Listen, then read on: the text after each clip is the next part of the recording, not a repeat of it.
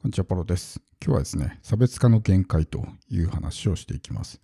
まあ、僕たちのような個人でビジネスをやっている人は特にですね、この差別化が重要だっていうふうに、まあ、思っている人もね、多いと思うんですけども、まあ、この差別化が重要だっていう意識が強すぎると、まあ、本質をね、見失ってしまったりとかするわけですよね。で、なんでこの、そもそもね、差別化が重要なのか、何のために差別化をするのかって考えると、もうそれは一つしかないんですね。商品を売るために差別化をする必要があるわけです。ということは逆に考えるとですね、商品が売れれば差別化はなくてもいいわけですよ。結局目的はそれなので、商品さえ売れてしまえば別に差別化なんかどうでもいいわけですね。でやっぱりその自分のビジネスとか業種とか取り扱っている商品によって、やっぱり差別化って限界があるんですよね。例えばコンビニとかありますけど、もうコンビニってほぼ、ほぼ立地で決まるようなもんじゃないですか。セブンイレブンが何軒かね、家の近くにあって、まあ、どこ行くかって、多分家の近くのセブンイレブンだと思うんですよ。よっぽどなんかスタッフのこと気に入ってるとか、そういった場合を除いて、ほぼほぼね、だって売ってるものも金額も全部一緒なんだから、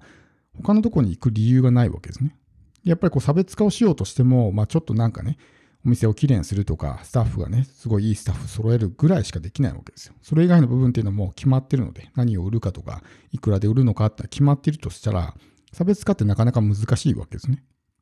あるいはガソリンスタンドとか、僕も車乗ってね、ガソリンスタンドよく行きますけど、もうこれってほぼ金額で決まるんですね。どこが安いかなみたいな感じで、特になんかメンバーズカード持ってるとかね、そういうのがなければ、もうそこに行くと思うんですよ。とにかく一番安いとこ。こだわりもないし。要するにこのニーズ系の商品っていうのは、もうその自分の用途さえ満たすことができれば何でもいいわけですね。日常的な消耗品とか、ティッシュペーパーとかトイレットペーパーとかね、シャンプーとか。まあ、こだわりがある人は別ですけど、それ以外の人は、正直何でもいいわけですよ。何でもいいってなると、今一番安いのでいいかなみたいな風になるわけですね。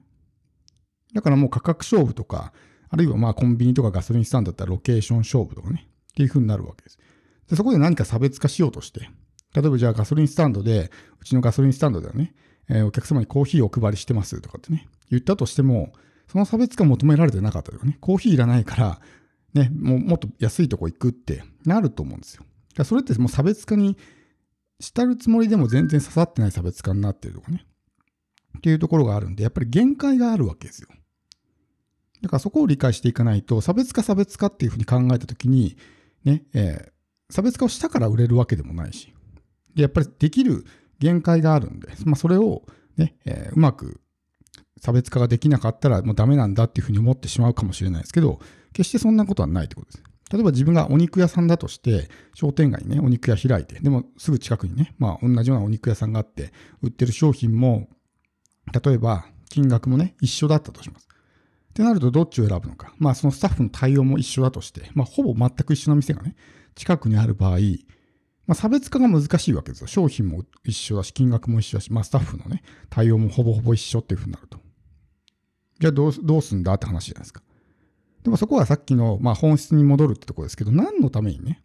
差別化するのかっていうと、商品を売るため、要するに売り上げを上げるために、ね、差別化をする。って考えると、別に売り上げさえ出ればいいわけですよ。じゃあ発想転換して別にお店の取り扱ってる商品とか、ライバルと一緒だけど、じゃあ例えば自分はどっかの、ね、業者にお肉を卸すとかね、営業しに行って、まあ、なんかレストランとか、まあそういうところと契約してお肉を卸すってやれば、別にその、ね、路面店でお客さんがね、こう、お店に買いに来るような、そういうところでライバルと差別化できなくても、そっちで、まあ販路ができてるから、そっちでまあ売り上げができたりとかね。っていう風になると別にそれでいいわけですよ。だそういうような考え方をしていく。まあ、売上さえできれば、売れる仕組みさえできればいいわけだから、例えば自分が駅前に何かね、こう勉強スペースみたいなものを有料で貸し出してるとして、近くにライバルが出店してきて、金額が一緒ですみたいなね、感じになった時に、そうなったら、じゃあどっかのね、予備校とか塾とかと契約して、まあ、御社の生徒さんね、えー、うちに契約してくれた人にキックバックこれぐらい渡しますみたいな。で、生徒さんにはちょっと若干安めにお得にしておきますとかね。っていうふうにしたら、別に直接自分で集客できなくても、そういう、まあ、売れる仕組みができるわけですね。だから、こう、営業マンとかね、そういう人たちがいるわけですよ。黙ってたら売れないとかね、選んでもらえないからこそ、そうやって自分で営業しに行って、要するに他の人に売ってもらうとかね、他の人から人から送客してもらうとか、そういう仕組みを作っておけば、仮にそのね、まあ、B2C というか、対お客さんに対しての差別化ができなくても、結局最終的には売り上げが上がってるわけだから、まあ、同じことなわけですね。で、この差別化っていうとことを考える前にですね、そもそももっと前に考えないといけないのは、相手に存在を知ってもらうってことなんですよ。存在を知らなかったら絶対に来ないから。絶対に商品は売れないから。例えば自分の家の近く、徒歩1分のところにコンビニがあったとしても、その存在に気づいてなかったら絶対に行かないですね。自分がすごくいい商品を扱っていたとしても、検索にヒットしなかったら絶対に買ってもらうことはできないわけです。だから一番最初に考えるべきことっていうのは、このね、見つけてもらう、どうやったら相手に存在を知ってもらうことができるんだろうってことを考える。それがあって初めて比較検討の段階に入るんで、そこで比べられるわけですね。で、さっきのこのニーズ系商品、まあその用途さえ満たせればいいやみたいな商品っていうのは、あんまりなんていうんですか、深く考えてない人が多いわけですよ。適当に決めてるみたいな。おそらくあなたもそうだと思うんですけど、何かをね、調べて、あ、これ必要だなって思った時に、ね、じゃあシャンプーでもいいですよ。シャンプー買いに行く時に、こだわりがなかったらもう適当に決めるじゃないですか。もうこれでいいかなみたいな。なんか安いし、みたいな感じで決めますよね。あるいは何か商品を検索で探すときも、一個一個情報を詳しく見るってね、よっぽど欲しいものとかこだわっているものに関しては一個一個情報を細かく見ていったりすると思うんですけど、大抵の場合っていうのは考えるのがめんどくさいんですよ、お客さんっていうのは。自分もそうですね。考えるのがめんどくさいから適当に決めるんですよ。だからそうなると、一番目立つところにいる人が選ばれるわけです。もうこれ差別化もクソもないわけですね。お客さんからしたらもう考えるのがめんどくさいからここでいいやみたいな感じになるわけですね。だからそのガソリンスタンドとかもそうですけど、一個一個ね、料金全部調べてって、ね、ここが一番安いかなみたいな感じでやる人ももちろんいますけど、もうめんど、考えるのめんどくさいから、も家の近くのあそこ、まあ普通ぐらいの金額だけど、まああそこでいいやとかね、っていう風になったりするわけですよ。だから、差別化云々以前の問題にそもそも存在を知らないと来てくれないし、もう考えるのがめんどくさいっていう人になると、もう差別化とかそんなことはもうどうでもよかったりするんですね。だからそこの、ね、ところをちゃんと理解しておかないと、差別化したけど売れないとかね、っていうところになってしまって、お客さんってどういう心理で物を買うんだろうとか、自分がどういう商品を扱ってるのか、ニーズ系の商品なのか、それともウォンツ系の商品なのかとかね、変わってくると思いますし、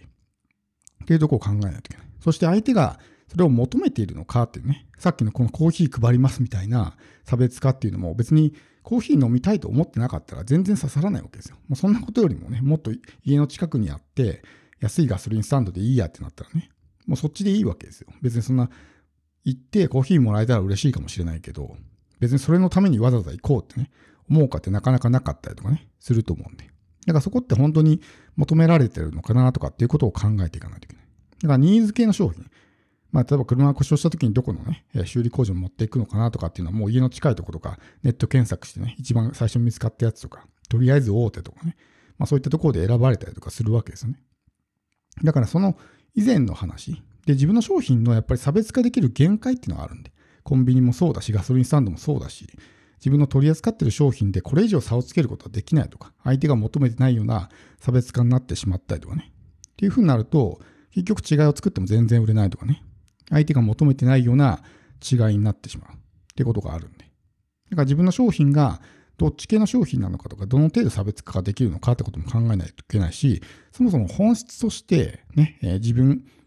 がなんで差別化する必要があるのかっていうと、まあ商品を売るためだっていうふうに考えると、それ以外の売る方法が見つかればいい。さっきみたいにどっかと契約して、そこから送客してもらうとかね、毎月発注してもらうとかっていう仕組みさえ作れば、そこの関係性さえしっかりと築いていれば、ね、毎月一定の、まあ、売り上げが出るというか、差別化関係ないわけです。もう関係性みたいな感じになるから。ってなると、必ずしも差別化なんかしなくていいし、世の中には似たような商品がいっぱいあって、特に差別化とかしてなくてもね、売れてるものもありますよね。なんで売れてるかっていうと、さっきみたいな心理が働くからですよ。考えるのめんどくさいとかね、とりあえず適当に選ぶとかっていうところがあるんで、